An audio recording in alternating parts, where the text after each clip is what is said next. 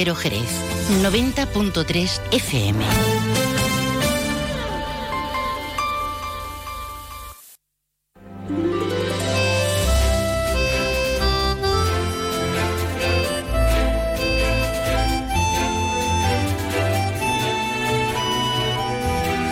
Más de uno Jerez. Leonardo Galán, Onda Cero. ¿Qué tal amigos? Muy buenas tardes. Hoy es lunes 19 de febrero y comenzamos aquí una nueva edición de este programa que se llama Más de Uno Jerez.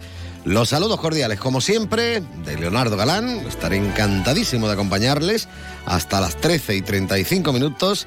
Y ya saluda también con la manita Pepe García, que se encuentra realizando las labores técnicas de este programa, que va a contar, por supuesto, con actualidad. Eso no puede faltar. Estará por aquí en un momentito Juan Ignacio López para hablarnos de cómo ha amanecido Jerez y su comarca. Luego tendremos tertulia con Lola Vallespí, Antonio Sánchez y Bartolo Benítez. Hablaremos nuevamente de seguridad, como se inauguró oficialmente, aunque ya estaban trabajando en ella, la nueva comisaría de la Policía Local de Jerez, pues aprovecharemos que por aquí cerca pasa el Guadalete y hablaremos de seguridad en la ciudad.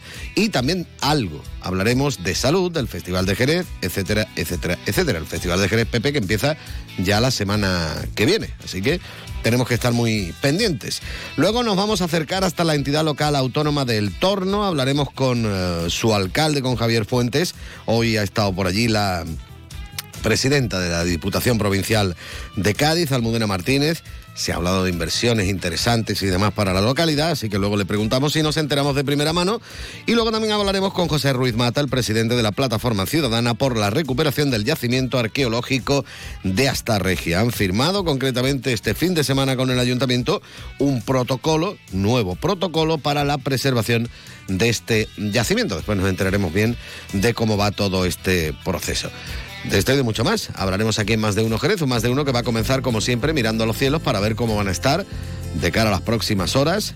Lo hacemos, por supuesto, con la Agencia Estatal de Meteorología de la mano de Alvariza Motor. Y ahora la información meteorológica con el patrocinio de Alvariza Motor. Muy buenas tardes. En la provincia de Cádiz tendremos cielo poco nuboso con temperaturas máximas en ascenso alcanzando 23 grados en Arcos de la Frontera y Jerez de la Frontera, 21 en Rota, 20 en Cádiz o 18 en Algeciras. Y de cara a mañana seguiremos con un ambiente despejado con temperaturas sin grandes cambios, quedándose en cifras de 23 grados en Arcos de la Frontera y Jerez de la Frontera, 22 en Rota, 21 en Cádiz o 18 en Algeciras. El viento será de componente este, es una información de la Agencia Estatal de Meteorología. Alvariza Motor te ha ofrecido la información del tiempo. Toc, toc. ¿Te has enterado? Llegan los Suzuki Days. Tres días de descuentos exclusivos en la gama Suzuki. ¿Cómo? Así es. Hasta 6.500 euros de descuento en vehículos en stock y bono extra de 500 euros. Estrena Suzuki a precio imbatible. ¡Imbatible! Suzuki Days, 21, 22 y 23 de febrero. Consulta condiciones en tu concesionario. Véalo en Alvariza Motor, concesionario oficial Suzuki, Avenida Tío Pepe 21, Jerez. Más de uno. Onda Cero Jerez. Leonardo Galán. Un bonito tema, una bonita melodía para comenzar musicalmente el programa con Made in Mod Street y este Slippery Rock, que es muy chulo y está dentro de la movilidad tranquilo. ¿eh? Dale un poquito ahí, anda.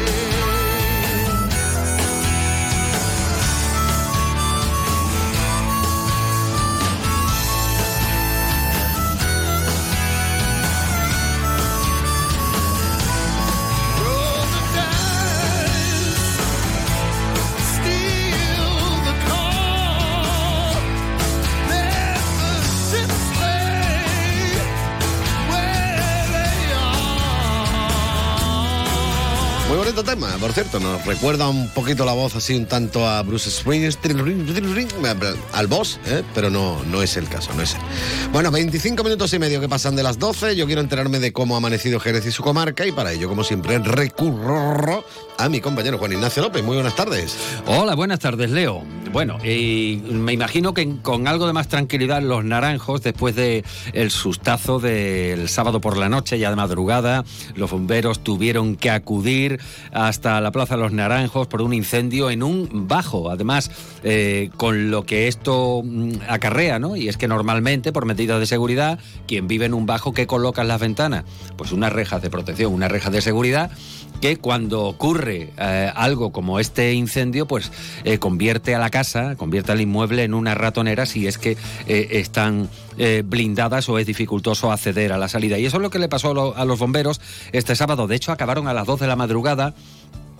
Pero finalmente pudieron rescatar a esa persona que sufrió quemaduras de gravedad, de hecho, eh, eh, persona herida grave por, por, quemaduras, pero afortunadamente, bueno, pues el desenlace fue eh, con ese rescate y eso ya es más que suficiente, aparte de, de todo lo que implica que tu casa salga ardiendo, contaminación por humo, todo, en fin, así como los inmuebles cercanos que también se ven afectados. Acabaron a las 2 de la madrugada, más de mil litros de agua que tuvieron que utilizar los bomberos. Desde aquí, bueno, pues como siempre, nuestro reconocimiento.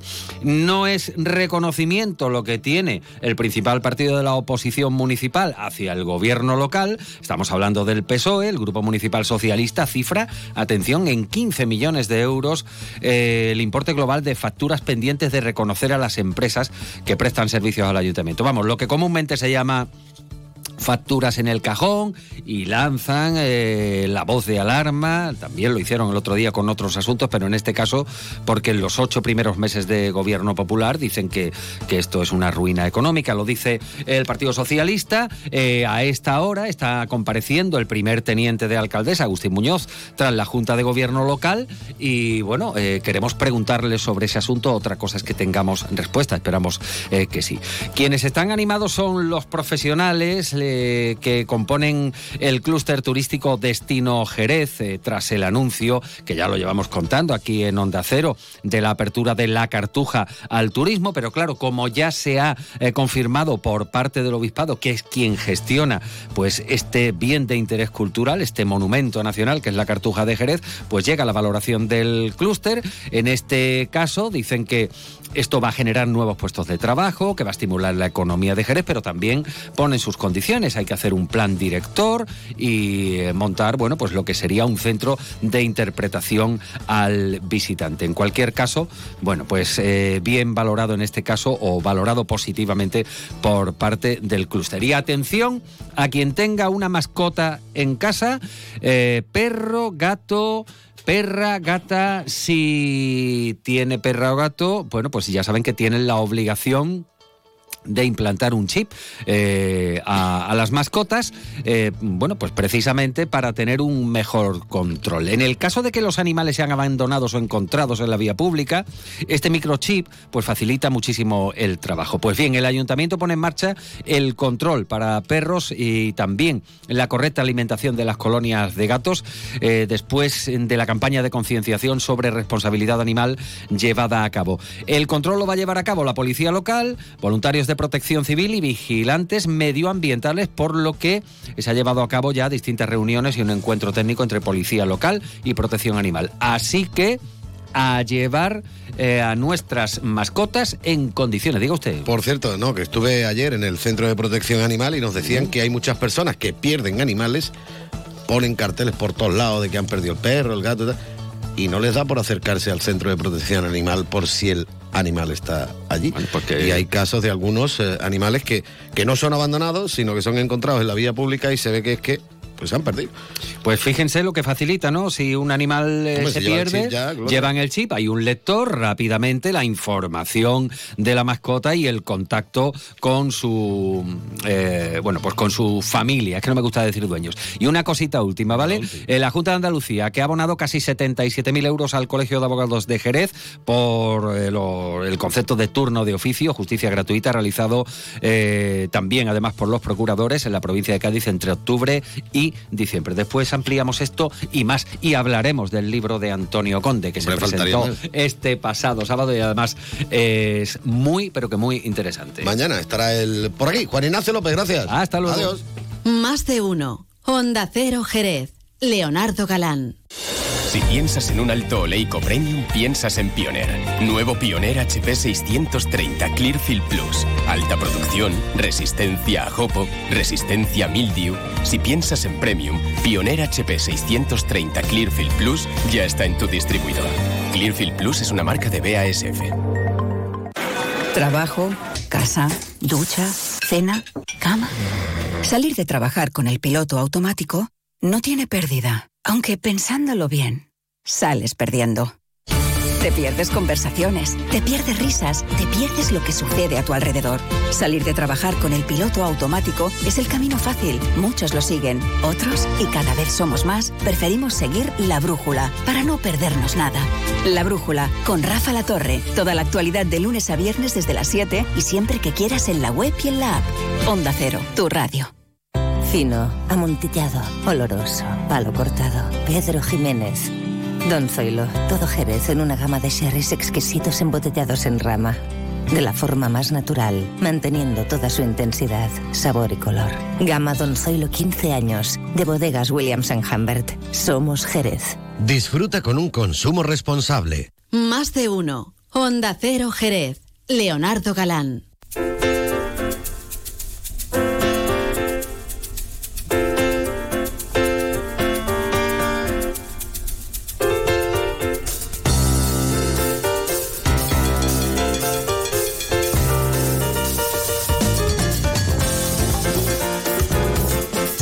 Por supuesto, la sintonía de Onda Cero Jerez en el 90.3 de la frecuencia modulada en www.ondacero.es y en su teléfono móvil si se han descargado la aplicación gratuita de Onda Cero. Ahora llega pues eh, nuestra tertulia de los lunes. Saludamos a Lola Valles. Lola, muy buenas tardes. Buenas tardes. Que hacía tiempo que no estabas por aquí, pues nada, ha vuelto. Encantada de volver. Sí, señor. Don Antonio Sánchez, muy buenas tardes. Muy buenas tardes, La caballero. elegancia personificada. Bueno, Dios te lo también el pague, resto de Dios te- contertulios son elegantes. pague. pero Gracias, ya ¿eh? no es normal. Lo de usted ya es nivel Dios, como se dice ahora. Dios se lo pague, don Leo, Dios se lo pague. Dios se lo pague. Benítez, muy buenas tardes y bienvenido. Eh, buenas tardes, compañeros y sin embargo, amigos. Eh, voz de barítono que no nos eh, tampoco las Ya, tertulias. ya- ya después del piropazo que le ha echado Antonio, que hay que decir a la audiencia que si quieren ver de verdad un señor bien vestido, que se vengan a la puerta cuando terminemos. Bueno, que miren, ¿vale? eh, que traigan caramelos y jamones. Que miren el Facebook después, ¿no? Exacto, que también- miren la, la foto, Dios la mío, foto. Dios Hoy me voy a quitar ¿Eh? de en medio yo, para que se Lola, Lola, esto no es normal. Bueno. ¿Cómo abusan de mi ancianidad? De Nancy- Estamos ¿cómo es? hablando de elegancia. ya. Eso es el, el, eh, eh, edadismo, ¿no? No, no, aquí decimos verdades como puños. Como puños. ¿no? Eh, y además, como aquí en. Onda Cero podemos decir lo que queramos, que nadie nos dice, oye, di, di esto, di lo otro. Cero grados. Pues si lo decimos. Podemos decir lo que queramos. Ole. Claro, sí. Aquí Vamos, que no siempre. estará todo Verdad, acostumbrado. Tienes toda la razón. Bueno, vamos a ver. Primero que nada, yo os proponía, luego ya hablaréis de lo que os dé la gana, pero os proponía que empezáramos hablando de sanidad nuevamente. No, me ya hay. Porque, Seguro. Bueno, al hilo de la noticia de que la coordinadora de salud de la zona norte, bueno, de la zona noroeste de la Milagrosa, no descarta, dicen, movilizarse por lo que consideran una nefasta gestión de la atención primaria en nuestra ciudad. No sé yo qué opináis vosotros al respecto. ¿Vais a, a menudo a Yo me reservo- primaria? yo he estado- yo he estado precisamente esta mañana. Muy a menudo. Yo voy muy a menudo. Eh, bueno, por mi madre también, que tiene 25 años y está en casa y no hay que ir, para siempre a verla. Eh, yo no creo, no creo que, por lo menos al centro que yo voy, que es San Benito, no El creo mismo que el mío. No creo que funcione mal, ¿eh? Más bien al contrario, aventuraría que funciona bastante bien.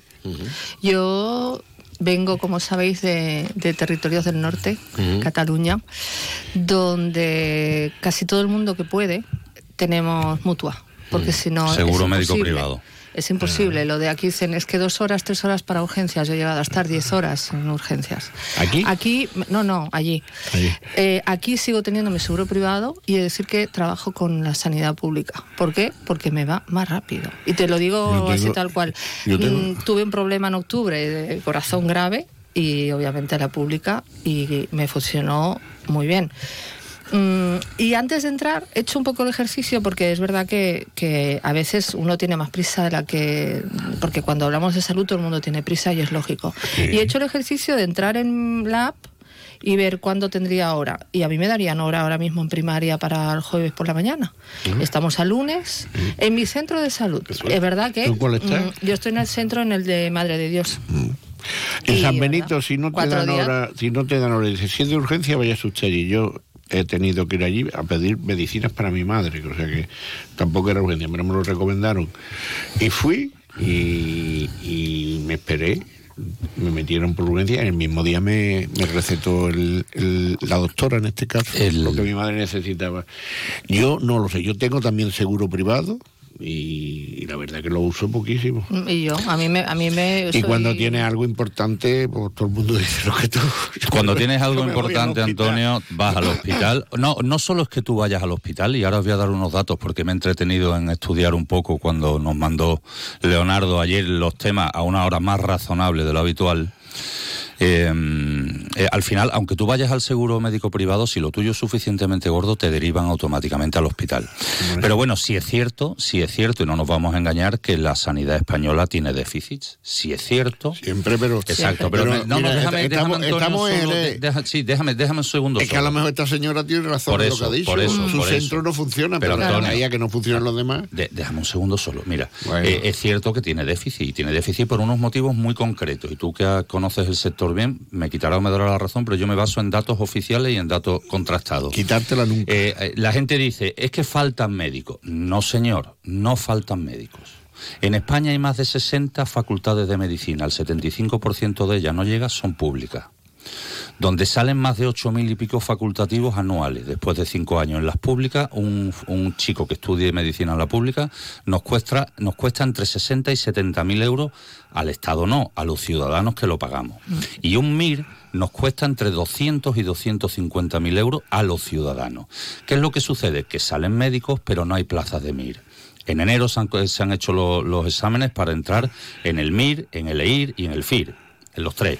11.200 y pico de plazas, 8.600 para médicos, 2.600 para enfermeros, EIR, y lo que queda para el FIR, que son los farmacéuticos interinos residentes. ¿Qué es lo que sucede? Pues que no hay plazas suficientes de MIR para cubrir la demanda que hay. Número uno, ¿de quién es la responsabilidad? Hay una mesa conjunta entre el gobierno central, la, la ministra comunista de Sumar, que además es médico y debe conocer bien el paño, y termino en 30 segundos. eh, que 30 te- segundos. Mira el reloj. No me lo creo. No, no te lo creo. No, no, pero es que es muy, es que es muy gracioso esto. No tiene ningún- ninguna gracia, pero es muy curioso. Eh, y la- la- las comunidades autónomas y el gobierno central, que el Ministerio de Sanidad es el que tiene las competencias de las plazas de MIR que se asignan. ¿Qué es lo que sucede? Pues que hay menos plazas que gente que las solicita. Y ¿Qué es lo que pasa en segundo lugar? Y ahí sí las comunidades autónomas, y termino, tienen su responsabilidad, pues que los médicos españoles, que están muy bien formados gracias a nuestros impuestos y sus esfuerzos, terminan yéndose al extranjero. En este Mm. orden, Inglaterra, Francia, Alemania, Italia y Portugal. ¿Por qué? Por estabilidad económica, por remuneración eh, eh, propia y por seguridad. La doctora de mi suegra en Estoril es una chica encantadora de Valencia, que conozco bien porque he ido con, alguna vez con mi suegra. Fíjate tú, Santo de Mir con mi suegra al médico de cabecera. Pues es una chica de Valencia y cuando yo le he preguntado me ha dicho, eh, Bartolo, es que aquí tengo una consideración como médico que en España no tengo, por parte de muchos pacientes o por parte de mucha gente. Y segundo, que la remuneración que tengo y que la estabilidad que tengo es brutal. En España o en Valencia firmaba un contrato cada tres meses o cada mes. Y aquí tengo un Aquí contrato hay- blindado. aquí Bartolo que, que aquí mira hay- su reloj por el reloj de sol, digo, por lo de los 30 segundos. Por cierto, que yo mientras que estaba ahí hablando he intentado... Solamente he tardado Yo un he intentado ponerme Lo- eh, lo que una di- cita lo- eh, lo que eh, dice- y me la dan dentro de dos semanas, el día 7, cuando lo- tengo yo... lo- lo que ¿Y en qué centro estás tú? También en San Benito. Ah, Ahí. pues mira. Será que estamos todos en San Benito y ahora por- yo he llegado después de ustedes. Vete por urgencia y, y tú di que- si es urgente. Pero si Yo he no, estado si esta no mañana mentira. y no había, en extracciones que yo he ido esta mañana, el comentario entre los enfermeros era, oye, ¿qué pasa? Hoy lunes que no viene nadie, con lo cual tienes el centro de salud para ti enterito. Pero yo no voy a ir Y dijo otro, si no es que hace muy buen urgencia". día. No, Pero vamos, que también tiene mucho que ver que hay gente que coge la cita y luego no va. No va. Llevaba También, mucho tiempo yo con el tema de la app. A mí me estaba dando problemas. Pero vamos, que yo, hace yo no vengo aquí a, a, a ser panegírico de San Benito, pues yo estoy contentísimo. Lo que sí digo, lo que dice Bartolo es cierto, pero mm, debe ser así. Hay más solicitudes de plazas de MIR que plazas de MIR se oferta. Y dice, bueno, pues si, aquí necesitaríamos, por ejemplo, más, yo que sé, pediatras, por decir algo. Vale. Pero es que el MIR es una formación muy específica. Y es una formación específica, aparte de, de cara en algunos casos, en otros más y en otros menos. Y esa formación muy específica solo se da cuando tiene unos profesores muy capacitados. O sea, un MIR no. Eso no lo regala. Y yo tengo la certeza y la tranquilidad, porque conozco mucho a muchos profesionales, a muchos MIR, de los que llevan muchísimos años, de los que han salido y de los que van a salir, que ahí sale un profesional que el día que a mí me atienda, yo daré por bien empleado los 200.000 euros que me han podido coger de mis impuestos, parte obviamente, ¿no? Pero no para irse al extranjero. Pero es que bueno, si, Claro, se, van, si se van al extranjero es que siempre hay una mejor oferta. Pero Claro, era pero- cuando pero- los pilotos, los pilotos del aire, los pilotos del aire se firmaban en el ejército, acababan y los contrataba Y, lo- y acabaron con eso, que es lo Claro, lógico. acabaron con eso, pero, pero ¿cómo se acaba con eso? Por remunerando a los profesionales como hay que remunerarlos. Porque cuando, cuando estás hablando de un médico o de una doctora o una médico, eh, estás hablando de seis años de carrera y cinco de Sí, sí. Sí, cuatro o cinco depende de la especialidad. Y eso hay que pensarse seriamente qué oferta económica hay que hacerle. Para que no se vaya, que yo no les he hecho la para que no a se vaya, para que exactamente, para que no se vaya, para que estén contentos con su trabajo y para que se vuelquen con sus pacientes. Pero- y, y- y eso no está pasando. No, bueno, no no, pasa. solo quería, para que conste, ¿eh? hoy es día 19, el día 22, si quiero, podría tener cita. Pero eso es porque Retomando lo que tú. estáis diciendo, hombre, claro. no, no Eso para es que nada, tú, para eh, nada. Yo que cambiar de centro de salud o algo. Bueno, pues no sé, yo estoy en el que me toca, al que me mandan. Eh, retomando lo que estáis diciendo, los médicos, no solo los médicos, eh, Los yo tengo una, también. una amiga que es investigadora, que trabaja en temas de oncología y cobra 800 euros al mes. Claro. Una investigadora que trabaja en un, en un hospital universitario y con una línea de investigación que obviamente es importante, que es mm, ayudar a, a curar o a mitigar el cáncer. Son 800 euros al vergüenza. Menos que, que cualquier otra Mm. Es que cosa. menos que, que cualquier otra cosa. Tenemos que, creo que es- esto no es un cambio que se hace de un día para otro, obviamente. Menos del sueldo Pero, mínimo. ¿y si vamos pensando en cómo cambiar todo esto? Que los médicos se queden, que los abogados se queden, que los ingenieros Los se queden, porque si nos metemos a hablar queden. de ingeniería, Eh, mm, la- que la- también cuesta... La remuneración es fundamental. Cuando hace 40 años te ibas a Alemania, iba toda la familia a despedirte. Ahora te vas a Alemania, estás en Berlín en dos horas y cuarto. Mm. Es que eso es el concepto que cambió y la juventud no, no lo tiene en mente. Además, dominan los idiomas. Mm. Se integran rápidamente, no tienen problemas. Entonces, ¿cuál es la diferencia? La remuneración. Antonio, lo que tú dices es muy cierto. Hay que pagarles más. Claro, lo que tú dices es muy cierto, pero yo solo le añadiría una cosita, y es que si en los años 40 o años 50 exportábamos mano de obra sin cualificar, ahora mismo exportamos mano de obra Muy muy, buena. muy Y cualificada. No solo eso, mire, te pongo el ejemplo que conozco en primera persona por, por mi, mi- mi historial familiar relacionada con el mundo de los veterinarios. En, en el Reino Unido, eh, la gran parte de los veterinarios que trabajan para la administración pública, porque allí no es como aquí, que hay una oficina comarcal agraria pública, sino que es una empresa privada la que hace ese servicio. La mayor parte de ellos, o gran cantidad de ellos, son españoles. ¿Por qué? Porque la consideración que tienen como profesionales es brutal. Y no solo eso, sino que ellos como profesionales se sienten mucho más reconocidos que en España. Y económicamente no te puedo ni decir, mira, los últimos médicos que se El están re- yendo... El reconocimiento también va Sí, con- sí, sí, con- pero con no, también es la consideración que no tenga que haber un guarda de seguridad en cada centro de salud para que no le partan la cara al médico, como está sucediendo y vemos en Eso ya no tiene que tema- ver con la sanidad, eso tiene que ver con la eso. conceptualización Y que con estamos haciendo en, mucho- en- consideración- en- en muchos sitios Exacto, de, de lo, de que es lo público, de qué es lo privado y qué derechos tiene y con qué la derechos que se tiene de profesional, porque yo entiendo que el dinero es una cosa muy importante. ¿Sabes los últimos destinos?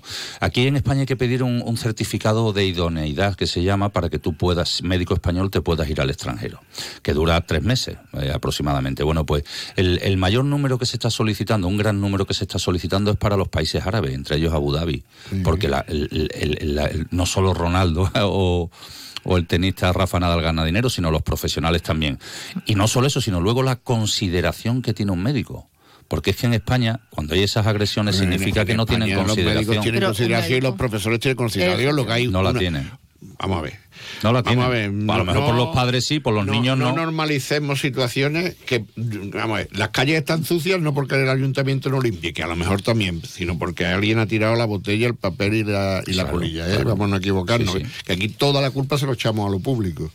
Y los ciudadanos parece que no tenemos culpa No, no, de si yo nada. le estoy echando nunca. la consideración Nunca que tenemos tienen los pacientes con los médicos, algunos Yo pacientes. le tengo a, mi, a mis médicos muchísima Bueno, pues el que le zumba al médico o el que le grita o el que le ese, agrede. ese- ese es su salvaje en la consulta Claro. del médico. Pues vamos En el- aumentando en de el, salvaje, En, el bar, en donde vaya. Vamos Eh, aumentando ese- de salvaje. Ya, pero Porque eso es no la, tendrán conceptualiz- la con el conceptualización que hacemos realmente hoy en Claro. día de lo que son los derechos y obligaciones como ciudadanos. Aquí solo hay derecho. También eh, eso pasa, lo- como dices, que que pasa, está- lo mismo en los, pasa lo mismo en los hospitales que pasan en las escuelas. Es decir, hay una falta de, creo que se ha perdido bastante Respeto el respeto. El respeto, el respeto en las aulas, el respeto ante un profesional, pero eso es un tema de educación. O sea, lo- si, si las nuevas generaciones no se les inculca este respeto, obviamente se va perdiendo. Mal vamos. Mm, Conozco, conozco, tengo, bueno, de hecho tengo familia en el mundo de la educación y efectivamente tienen problemas, tienen problemas porque a veces tienen miedo de decir a los padres que su hijo o su hija ha cateado porque realmente no tiene las notas suficientes, pero que hay veces que se sienten como ya No, ¿cómo no? Se sienten de los alumnos, sino también de los, padres, de los alumnos, que es que el problema no viene del alumno en sí, muchas veces, ¿no? Bueno, los, los y en padres... el caso de, por ejemplo, agresiones en los centros de salud, no viene precisamente del joven que va, sino de, de los adultos que van. No, ¿no? Los, pa- los padres que hacen eso, que lo hacen en el hospital, que lo hacen en una escuela, que lo hacen en unos juzgados, están inculcando eso a unos niños. Y esos niños cuando tengan, mm, sean adolescentes o sean mayores, harán Tiranos lo, en potencia. ¿No? Harán lo mismo que han visto en casa. Sí, lamentablemente. Suele Lamentablemente. Pasar, suele pasar los últimos 5.000 años, los niños suelen hacer lo que ven en casa. Menos mal que a muchos de estos niños les da por Eso bailar lo- flamenco. Eso es lo que hemos perdido el norte. Menos mal que a muchos de estos niños les da por Eh, bailar flamenco de los niños que tenemos en el desde el mundo. día 23. ¿vale? Pues a partir de la semana que viene hay muchos que van a estar encima de las tablas de- del Teatro Villamarta y en otros escenarios porque Eso empieza ya bien. el festival Qué de Jerez. ganas que llegue el viernes. Empieza antes el festival de Jerez que la cita que me dan a mí, por cierto, lo de que hay que decir. Para que te dé Cámbiate de tiempo y al, festival Claro, que para no- disfrutar, ves que te lo ponen eh, y después te dicen no, en, no casa- en casita y reposo. Entonces ya tú te sublevas. Y además yo estoy encantada porque este año tengo la sensación que mm, vuelve vuelve mucha gente. Eh, Es verdad que uf, la- los años de COVID, de pandemia, han hecho mella, obviamente. No, Está no- claro. no se podía viajar, no se podía venir, era complicado. Y este año, mira, tengo, mira, desde ayer estoy recibiendo WhatsApp de amigas, de compañeras de bueno. clases antiguas que no habían vuelto en los últimos dos, tres años y que están diciendo que el viernes están aquí y que no se pierden la cita. Tengo esas ganas y esa sensación de que este festival hay, hay más gente que vuelve. Y Este se eso puede siempre decir, por es positivo. cierto, que es el último festival de la era Isamay, ¿no? Porque Sí, realmente porque más o menos lo habría la dejado ya montado. Más ¿no? o menos no, está todo montado, Está por montado. la anterior Y gestión. ahora hay un reto importante para la nueva dirección del Mm. Teatro Villamarta, ¿no? Totalmente. A Tiene, partir del festival. ¿no? tiene una ventaja, visto cómo ha funcionado, y puede Yo no dudo. mejorarlo, mejorarlo incluso. A ver, eh, yo en esto no soy imparcial porque eh, con Isamay sí he tratado bastante a través Sí. del coro y muy buena relación, pero con Carlos Granado pues es una relación casi familiar.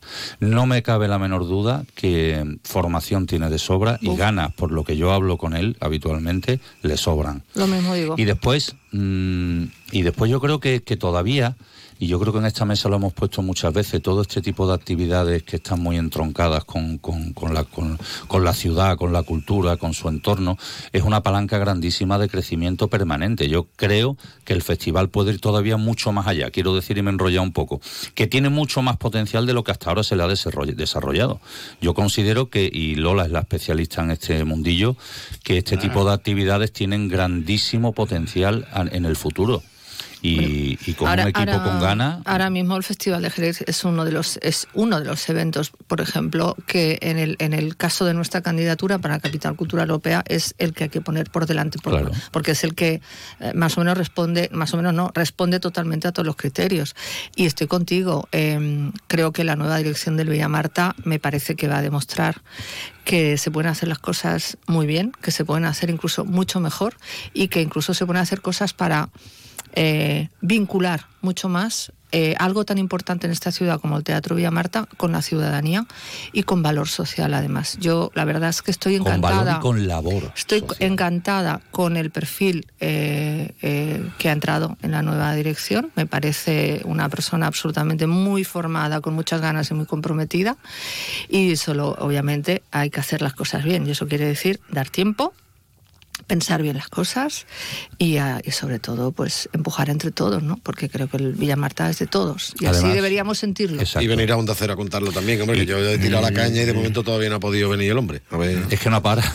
Te garantizo yo que Ya, no para. Yo tengo una reunión próximamente Hay con él a una hora intempestiva, te quiero decir.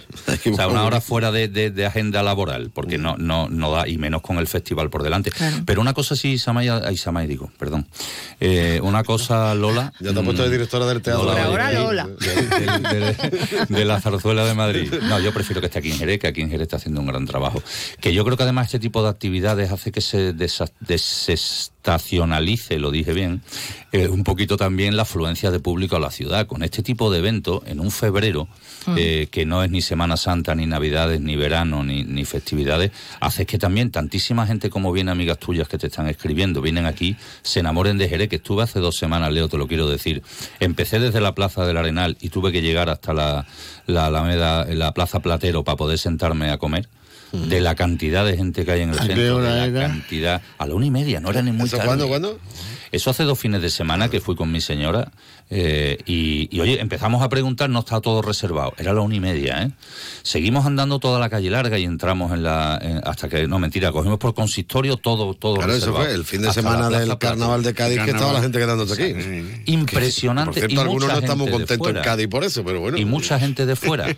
Te quiero decir que con este tipo de Y actividades cuando vienen las vendrán- motos y se van a Cádiz, eso Claro, se están contentos. ¿no? Vendrán al festival, se irán encantadas y después se irán encantadas con la ciudad, con su gente, con su gastronomía Bueno, y volverán. Que, igual que me Se pasó a mí, ¿no? Conozco se- se mucha gente que, que viene, conoce la ciudad, eh, se va encantada, quiere volver, vuelve y acaba ahora mismo. Mira, esta semana tengo una amiga que viene y viene a buscar casa. Ella se jubila y dice, yo me quiero jubilar Mira, en el Jerez". mundo, en el Y mundo empresarial, en el mundo empresarial hay un refrán muy bueno que dice que cuando, cuando tienes un cliente satisfecho, vuelve. Pero cuando tienes un cliente muy satisfecho, vuelve con sus amigos. Quiero decir. Es cierto. ¿Eh? Y ya no Oye, hablo más, venga, no que se me vamos- acabó el no vamos a tiempo. hablar nada de la elección Seguridad, gallega. seguridad, Ay, yo- hombre. yo quiero hablar de las elecciones de Galicia. quería hablar de las elecciones en Galicia. Pero bueno, si usted habitualmente, aunque yo mande los temas, habláis de lo que os dé la gana. Pero, Pero que- Hoy hablar de, la- nos de las elecciones en bien. Galicia antes que de seguridad o lo que No, sea. yo prefiero hablar de no, no, yo lo que os ponga. ¿eh? sí, sí, Ah, bueno, pues entonces lo que diga don Antonio. No, lo que diga don que Antonio. No, lo que diga No, que tú, Leo. No, por lo que diga yo. Lo que diga Leo, pues, Cuelga tú, no, cuelga tú. Como nosotros, de la programación nacional, obviamente, estamos hablando mucho de todo el tema de las elecciones gallegas y demás. Me gustaría más hablar de seguridad, porque cuántos Bueno, años se ha tirado venga. la comisaría de la policía local de Jerez para, para ser inaugurada 14 años, oficialmente. creo, ¿no? 14, años, creo que os puse por ahí. ¿no? Se han jubilado una pila de policías. de tanto.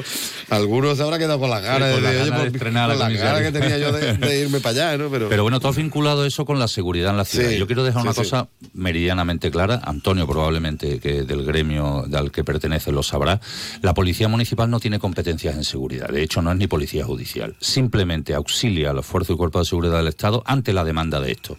¿Qué sucede en la ciudadanía? Que la ciudadanía, cuando llama a la Policía Nacional y como no tiene medios porque el catálogo está desfasado, eh, pues llama a la policía local y la policía local acude. Esto genera algunas veces incluso conflicto en los juzgados. Yo he presenciado personalmente con unidades caninas policías municipales problemas por interferir algunas acciones de los cuerpos y fuerzas de seguridad del Estado, porque ellos no son policía judicial. Pero no solo te digo eso, sino que resulta que cuando la gente llama a la Policía Nacional, la Policía Nacional no puede venir porque no tiene medio suficiente. Y como no tiene medio suficiente, termina tirando de la policía local. Pero ese no es su cometido. La policía local su cometido es tráfico en el, en el casco urbano y el cumplimiento de las ordenanzas municipales y algunas cosas más que tienen añadidas, como, como cuando van a casa de alguien a llevar una citación, etcétera, etcétera.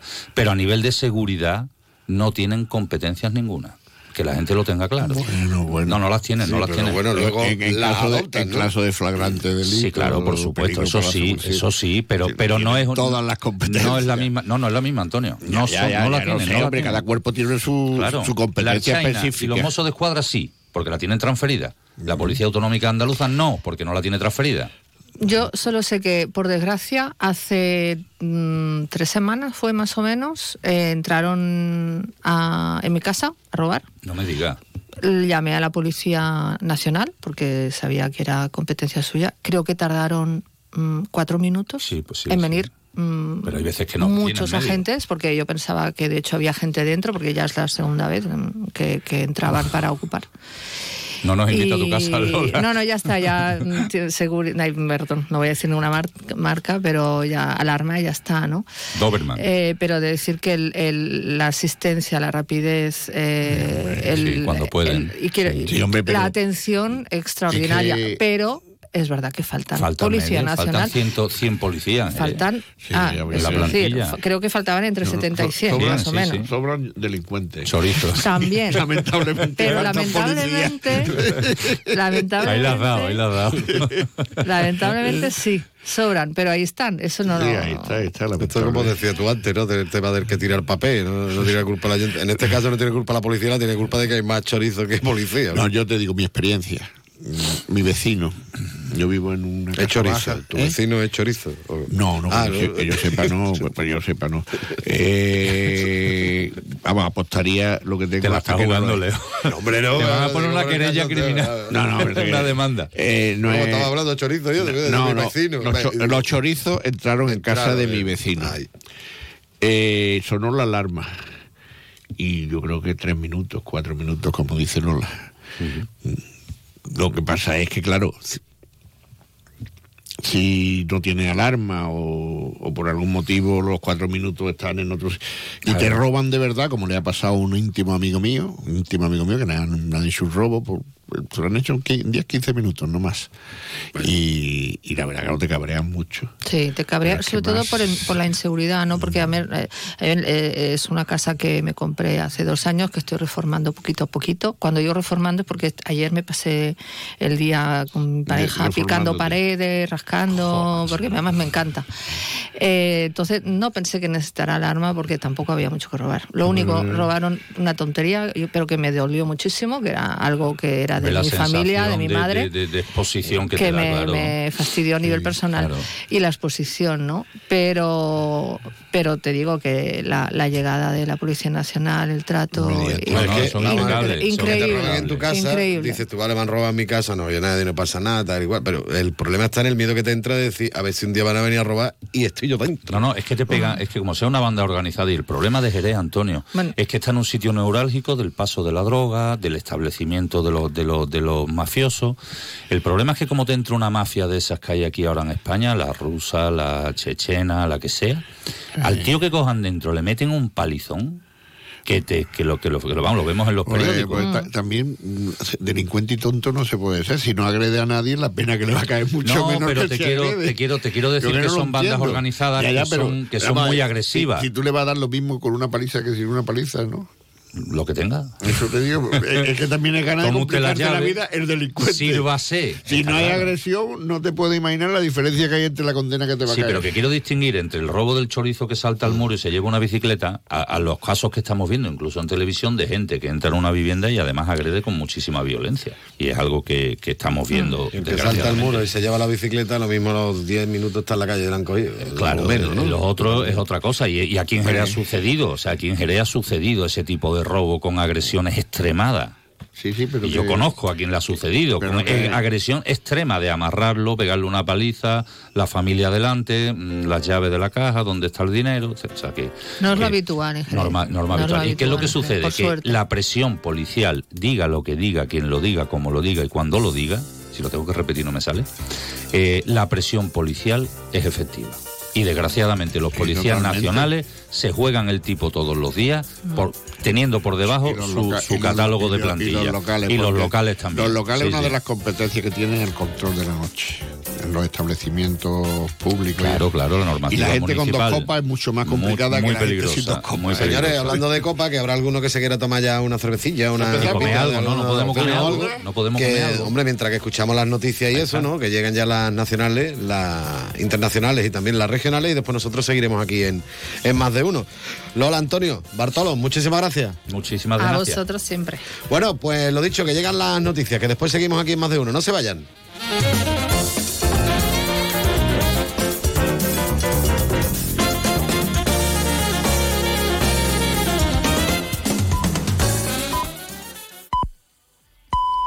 Es la una de la tarde, mediodía en Canarias.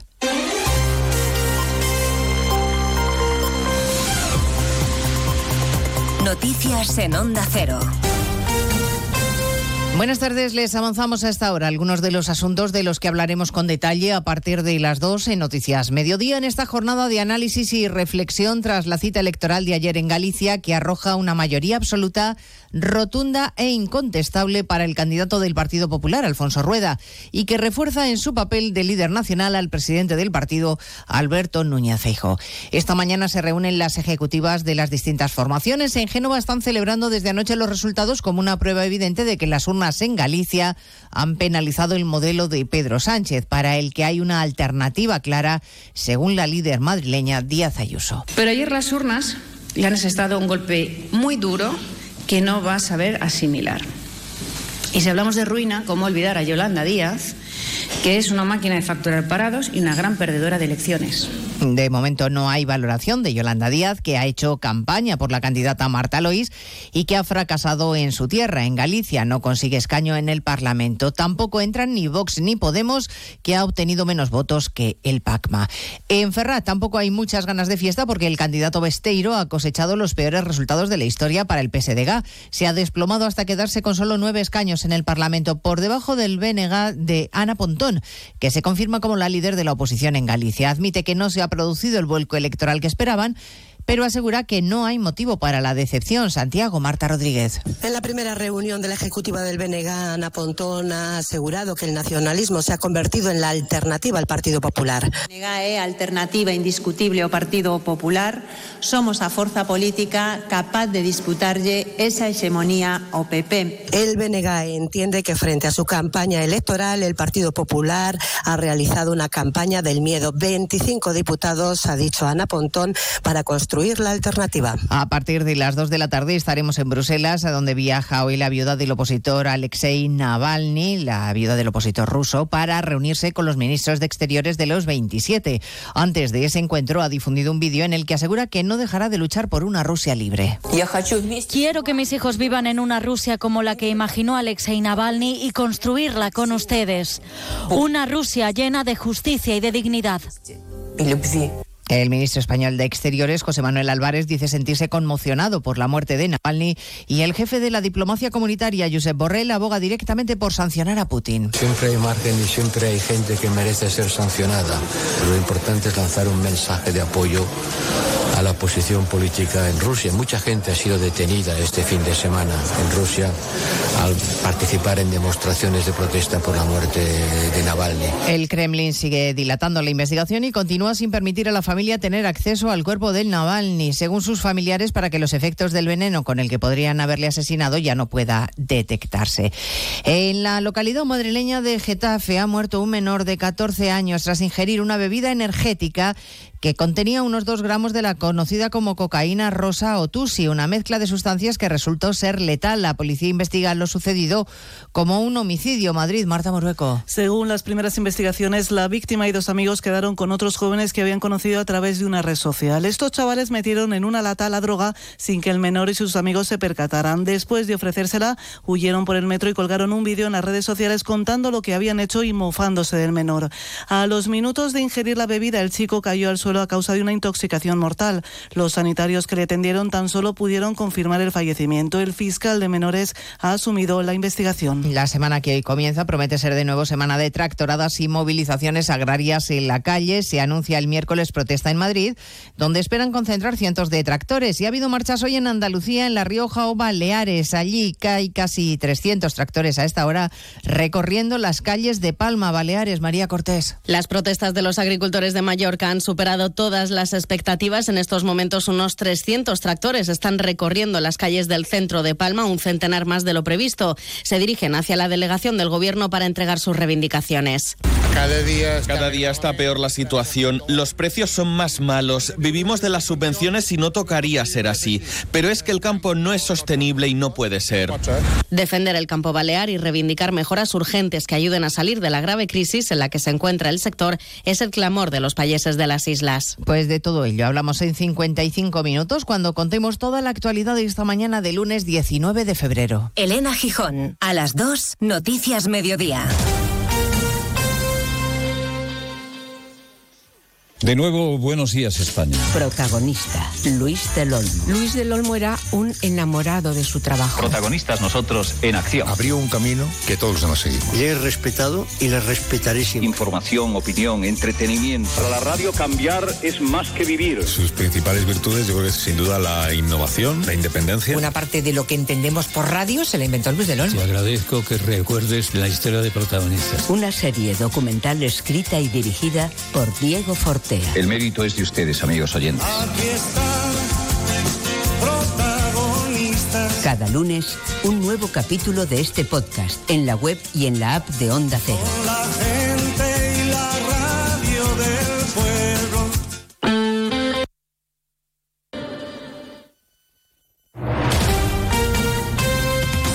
Andalucía, Onda Cero.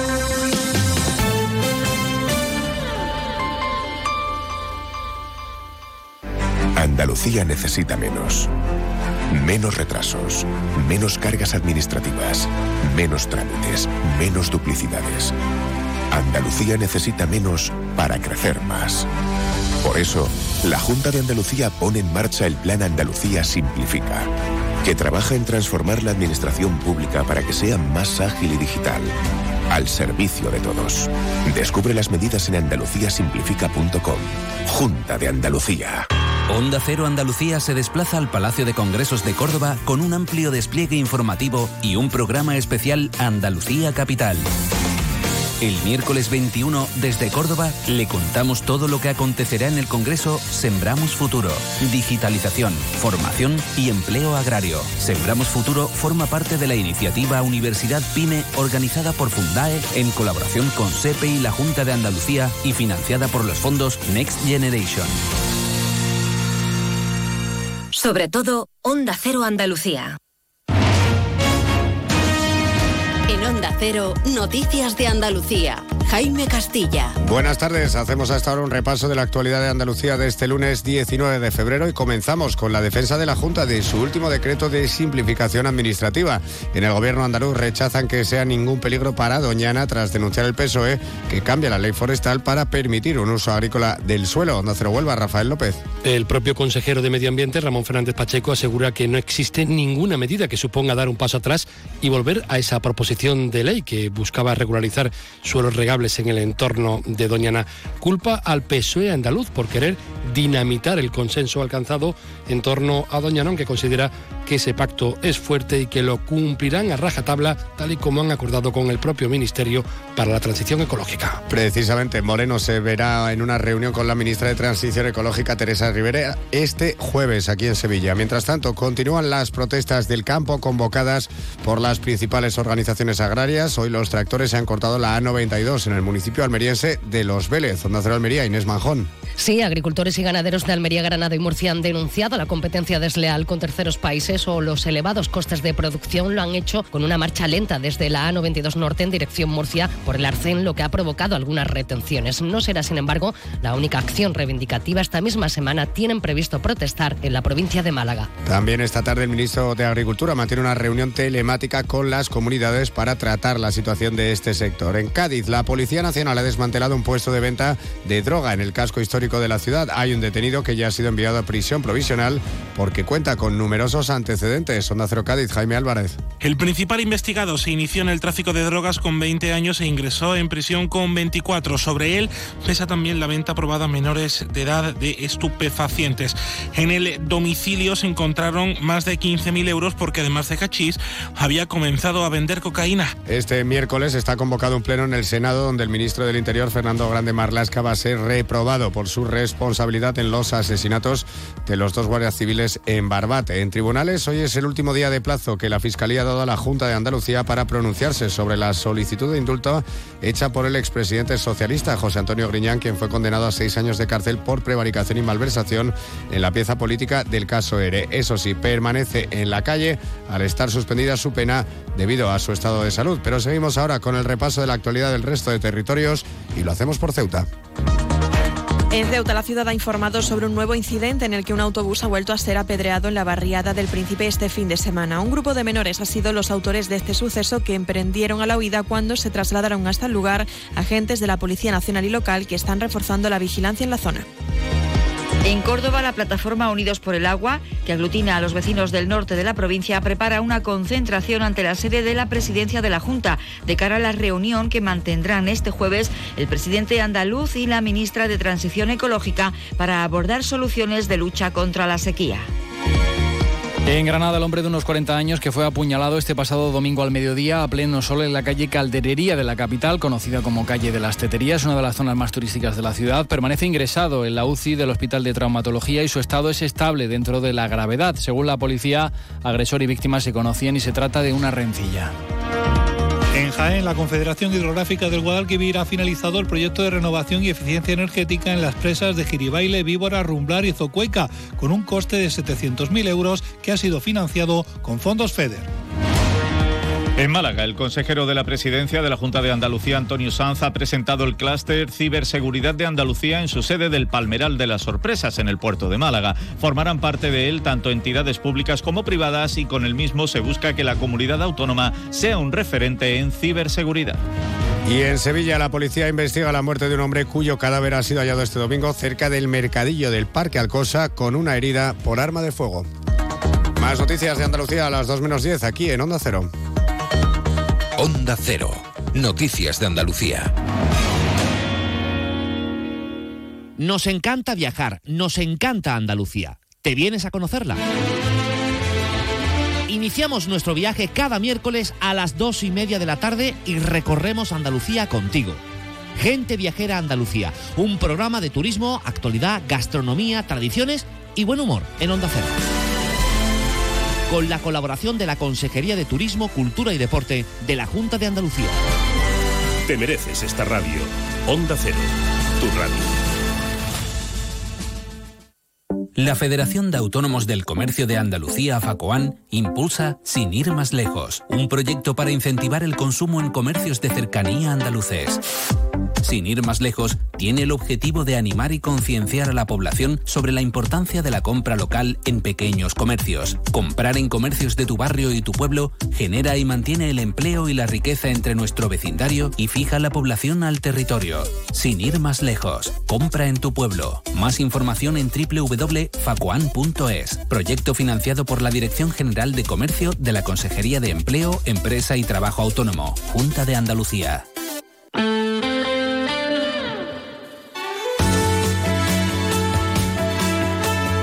Onda Cero Jerez, 90.3 FM.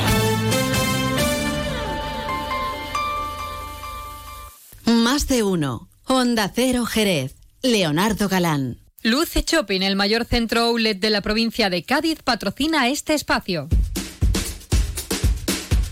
Seguimos, por supuesto, en la sintonía de Onda Cero Jerez. Les voy a recordar que nos pueden escuchar por el método tradicional de radio en el 90.3 de la frecuencia modulada, pero que también nos pueden escuchar en www.ondacero.es y en su teléfono móvil directamente si se han descargado la aplicación gratuita de Onda Cero.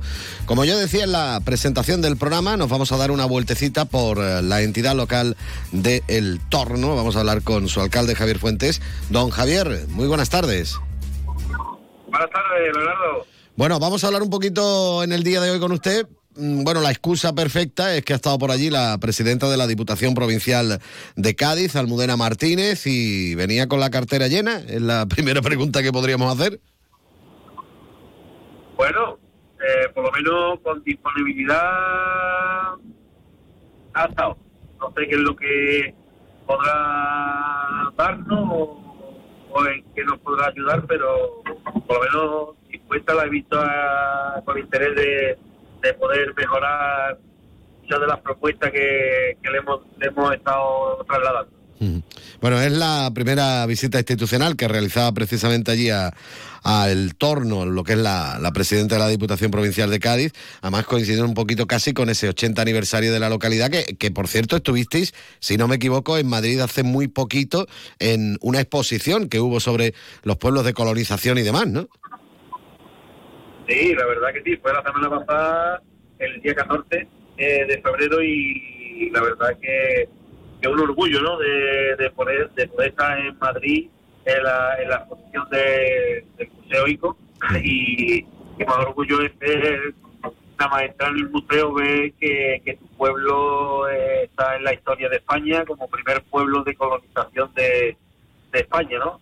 Y que en los planos tanta documentación, tanta fotografía de, arquitectura y, y, ser el primero de, toda España, pues la verdad que en representación de, de todos los colonos y colonas de- del pueblo, ¿no? De nuestros antepasados, nuestros abuelos, bisabuelos y padres, ¿no?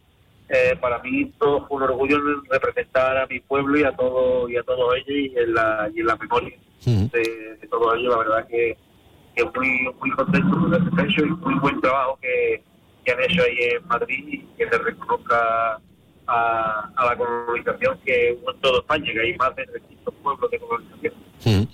Bueno, como decimos, eh, ese 80 aniversario, eh, con 80 años, bueno, pues siempre hay, eh, es como una casa, ¿no? Si tiene muchos años, siempre hay muchas cosas que hacer. Y en la localidad del Torno, bueno, pues ahora mismo se le están metiendo mano a diferentes calles, diferentes zonas de la ciudad que llegan también gracias a algunos de esos planes provinciales que se ponen en marcha por parte de la Diputación, como por ejemplo el Dipuimber este y, demás, ¿no? Pues sí, la verdad que sí, que lo que nos ocurre a los, a los pueblos pequeños, pues eh, la entidad local menor del entorno, pues sin la diputación no vamos a ningún lado. O sea, se ha dicho, nosotros tenemos nuestro propio presupuesto, pero eh, con el presupuesto que nosotros tenemos, no, casi la mitad se lo lleva el alumbrado público, ¿no? Más eh, los otros pocos se lo lleva la limpieza del pueblo pues no podremos no podemos invertir en, en obras ni en, ni en maquinaria ni en parques ni en cultura ni en fiestas como no sea gracias a la inyección que, que por lo menos todos estos años nos ha estado dando la diputación y espero que siga siendo igual vamos a por lo que más, más transmitió la, la presidenta vamos a estar en, los mismos términos y y la verdad que es una, alegría, ¿no? Que, que podamos seguir contando con el apoyo de la, de la Diputación, que es tan importante para, para los pueblos pequeños como es Bueno, la verdad es que, que es importante, que hay que tenerlo en cuenta y hay que darse de vez en cuando, como me gusta a mí, darse una vueltecita por la zona rural y, y sobre todo conocerla, que eso es, es fundamental. Javier, yo quería agradecerte que hayas dedicado unos minutos a estar con nosotros aquí en Onda Cero. Muchísimas gracias. Venga, muchísimas gracias, Leonardo. Abrazo y nada, que ya aprovecho el día 28 de febrero, día de Andalucía, mejor de toda la zona rural. ¿Yo qué voy a decir? Que No, yo lo conozco, lo conozco y, y la verdad es que merece la pena acercarse por allí ese día, sí señor. Ahí tiene usted toda la razón. Javier, muchas gracias, un abrazo. Venga, un abrazo. Bueno, son 18 los minutos que pasan de la una. Seguimos adelante en la sintonía de Onda Cero. Ya saben que esto es más de uno y que todavía tenemos que contarle muchas más cosas. Más ahora, vamos a seguir en la, en la zona rural porque nos vamos a acercar, como quien dice, a la parte de mesas de asta porque vamos a hablar de asta regia. Pero, pero antes escucha esto que es importante. ¿Conoces el único centro outlet de la provincia de Cádiz? Visita Lutz Shopping y encuentra las primeras marcas con hasta un 70% de descuento durante todo el año. Y no te pierdas el mejor ocio y restauración al aire libre. Para saber más, entra en www.lutzshopping.com. Más de uno. Onda Cero Jerez. Leonardo Galán. Andalucía necesita menos. Menos retrasos, menos cargas administrativas, menos trámites, menos duplicidades. Andalucía necesita menos para crecer más. Por eso, la Junta de Andalucía pone en marcha el Plan Andalucía Simplifica, que trabaja en transformar la administración pública para que sea más ágil y digital, al servicio de todos. Descubre las medidas en andaluciasimplifica.com. Junta de Andalucía. Más de uno. Onda Cero Jerez. Leonardo Galán.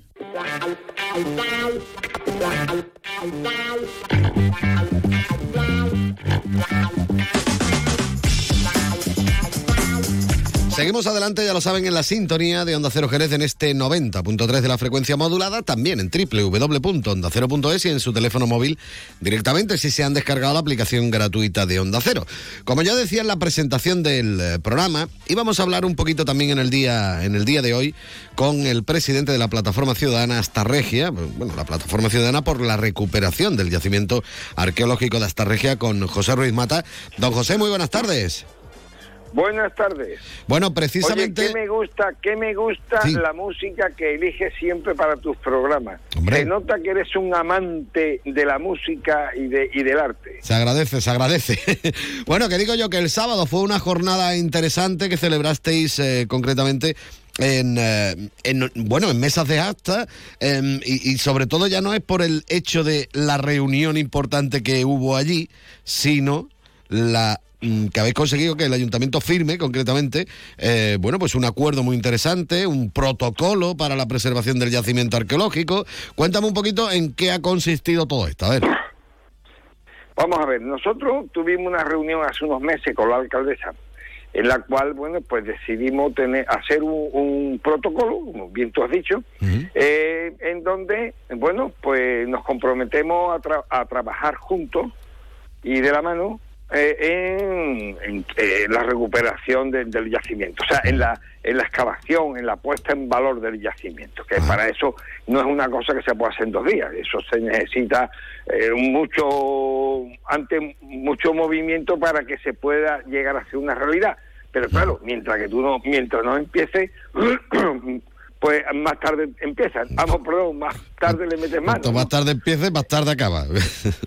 más tarde acaba. Entonces dice, oye, es que no vamos a acabar pasado mañana. No, pero si no empezamos a hacer todo el papeleo ahora mismo, pues cada vez será más tarde cuando se pueda empezar. Bien.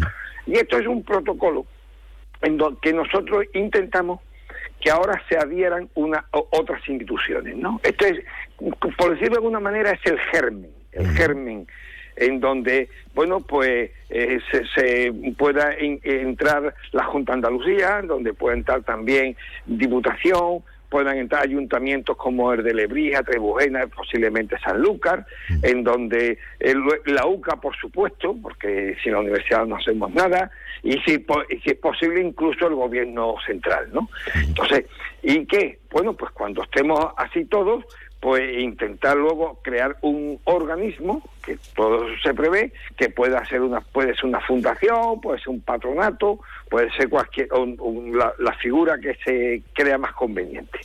Y que sea ya el que empiece a gestionar de una manera oficial y contundente todo lo referente al yacimiento. Eh, un plan general hacer todo lo que hay que hacer. Entonces ya digo esto es lo que hemos firmado hoy es un gran paso porque ya no, ya no es la plataforma en solitario la que está llamando a las puertas y la que está zarandeando el árbol constantemente, sino que ya el ayuntamiento ha dicho, oye, yo estoy con vosotros también para hacerlo, ¿no? y, y no es lo mismo, lo entenderá todo el mundo que, que ya estamos hablando de instituciones, ¿no?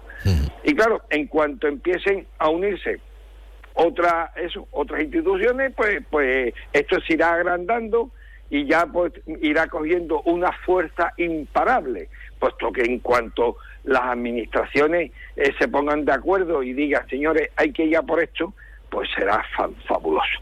Por otro lado, sabemos que hay un dinero que ha librado la Junta de Andalucía para este año, estamos hablando alrededor de 375.000 euros, para ir comprando ya un trozo del yacimiento. Hay que tener en cuenta que el yacimiento de eh, son 253 hectáreas, pero vamos, no vamos a adquirir ¿para qué, no? Pero sí la parte más magra, la que sabemos que es donde está todo lo que le llaman el patio de armas, el, el antiguo olivar eh, del Rosario. Bueno, pues aparte decir, pues hablar con los dueños, llegar a un justiprecio y decir, Eso, bueno, eso oye, te iba yo a, a preguntar, eh, Pepe. ¿Sabes si desde la Junta de Andalucía ya se han puesto en contacto con los propietarios de los terrenos para, para negociar precisamente la compra?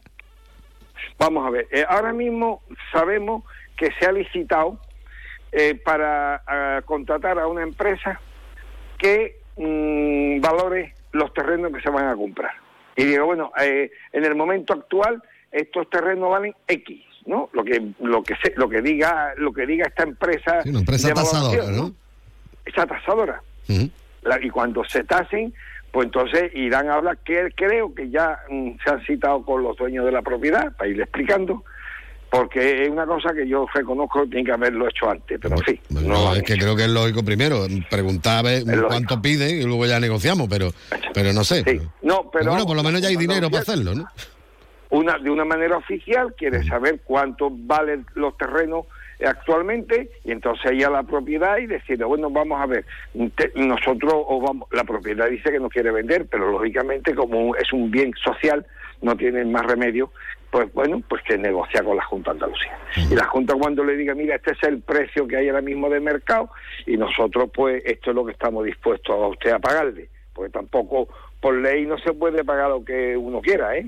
Porque si no, lo- un alcalde apañate, coge a un amigo y le compra la finca. ¿Me explico, no? Entonces hay una ley en la que dice que tú puedes comprar eh, las cosas por el valor que tienen real, ¿no? No vale inflar las propiedades, ¿no? Ni- Que podría ser una especie aquí- de expropiación, ¿no? Si no Sí, quieren. Pero que tampoco, si no, no, lo, sí, hombre, eso siempre está ahí y se contempla, ¿no? Pero que no se, ni, ni la Junta ni nosotros queremos que haya expropiación, eso, eso tiene muy mal, eso tiene muy mal bajío, tío, las expropiaciones. Es preferible llegar a un acuerdo, ¿a que sí, ¿eh? Y decir, bueno, oye, mira, aquí no hay expropiación, aquí lo que hay es un acuerdo. ¿Esto cuánto dice el mercado que vale tanto? Oye, pues mira, venga, ya está, ¿no? Y, y, y nos ahorramos tener que, que andar, ya digo, la, la palabra expropiación eh, no quería yo decirla nunca porque me parece muy dura, me parece, ¿no? No es nuestra intención llegar por ahí con las patas por lo alto, venga, fuera, esto, más para nosotros. No, no, no. Mm, Somos gente civilizada, entendemos que si tú tienes una propiedad y esa propiedad, mm, hombre, es tuya, yo tampoco tengo derecho a, obligarte a hacer lo que tú no quieres. Pero lo que sí es cierto es que él está obligado a vender.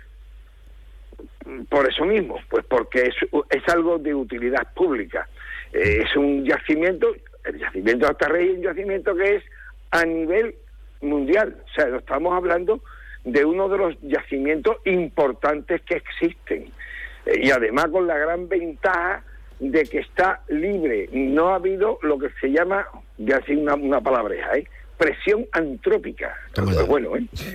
Hombre, ahí no se le mete mano desde 1942, ¿no? Estábamos en la Segunda Guerra Mundial y es cuando estaba eso- este allí interviniendo. En el 42, en el 42 fue la primera, se terminó en el 50 y tanto la última, 50 y poco, y desde entonces no ha habido. Yo ayer en, en mi intervención lo dije, sea, el solo hecho de que exista la plataforma, eso ya es un fracaso.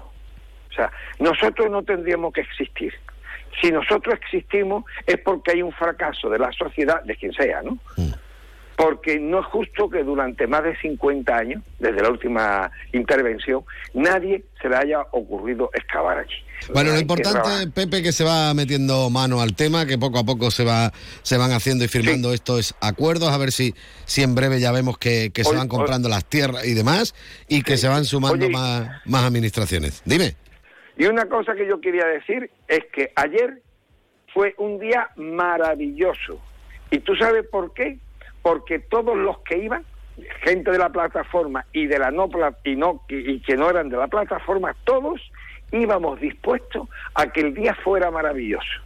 Y eso se nota en el ambiente.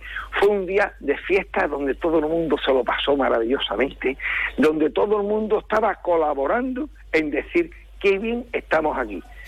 Y cuando todo el mundo dice, quiere que estemos bien los porque tú, tú ya no lo haces por ti, sino también por los demás, ¿no? Y todo el mundo quiere que los demás estén bien, terminamos estando todos muy a gusto. La verdad es que fue un día extraordinario, sin protocolo, sin nada, eh, la gente de un lado para otro eh, comiendo, bebiendo, riendo, mucha conversación, mucha, eh, mucha alegría. Oye, y yo la verdad que cuando me vine, porque yo pues ya me quedé hasta más tarde, ya con los últimos, no, tú sabes que yo pertenezco a los artibles, ¿no? Sí. Y cuando ya, ya los... Cuando los Vamos, lo sé porque te he ya- acompañado muchas veces también como jartible que soy, no por otra cosa. Cuando yo me vine anoche, oye, me dieron casi las 11 de la noche, ¿eh?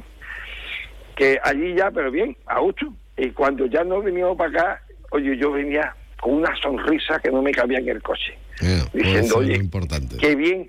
Y gracias, gracias de verdad a todos los que a todos los que participaron, porque si la actitud de todos los que participaron ayer no hubiera resultado el día tan agradable.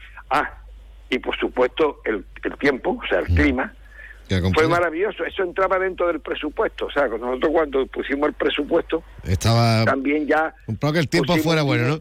Hablando de Sí, tiempo, que me quedo sin tiempo del programa, Pepe Venga, Mata. nada, Guillo, que me alegro que vaya de momento, que vaya de momento la cosa bien y que siga dando sus pasos y, y vaya obteniendo sus frutos y a ver si algún día vemos ya que se le mete mano al yacimiento como tiene que ser. José Ruiz Mata, muchísimas gracias. Oh, Venga, hasta, Hasta luego. Un, un abrazo a todo el mundo. Más de uno. Onda Cero Jerez. Leonardo Galán.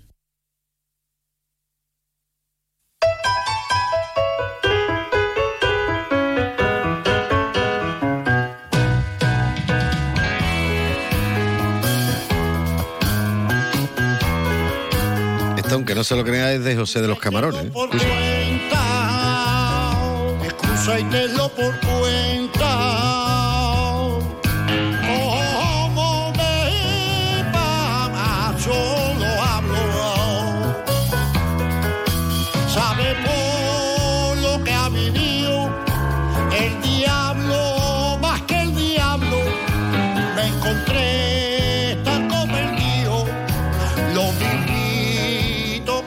Bueno, la letra es de Fernando Lobo, que también lo, hemos entrevistado recientemente, porque ha sacado su disco. Bueno, está sacando su disco por meses, ¿vale? Eh, son 12 canciones las que tiene preparadas en el disco Fernando Lobo, y va sacando una cada mes.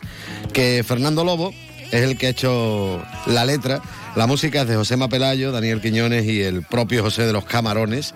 ¿eh? Tenerlo por cuenta es como se llama este tema, la primera canción que nos llega de, de su álbum, que se va a llamar igual y que va a ver la luz este año y que sigue al exitoso anterior Ancle mi alma. De todas formas, ya le preguntaré yo eh, mañana a don Francisco Benavent, cuando estemos hablando de flamenco, qué palo es este, porque me suena mucho, pero no sé exactamente, yo como de flamenco entiendo poco, pero está mezclado ahí con, con rhythm and blues, es una cosa ciertamente curiosa lo que está haciendo nuestro amigo José de los Camarones, que también lo tendremos por aquí por el programa para charlar un poquito con él, para que nos dé sus impresiones sobre este nuevo disco.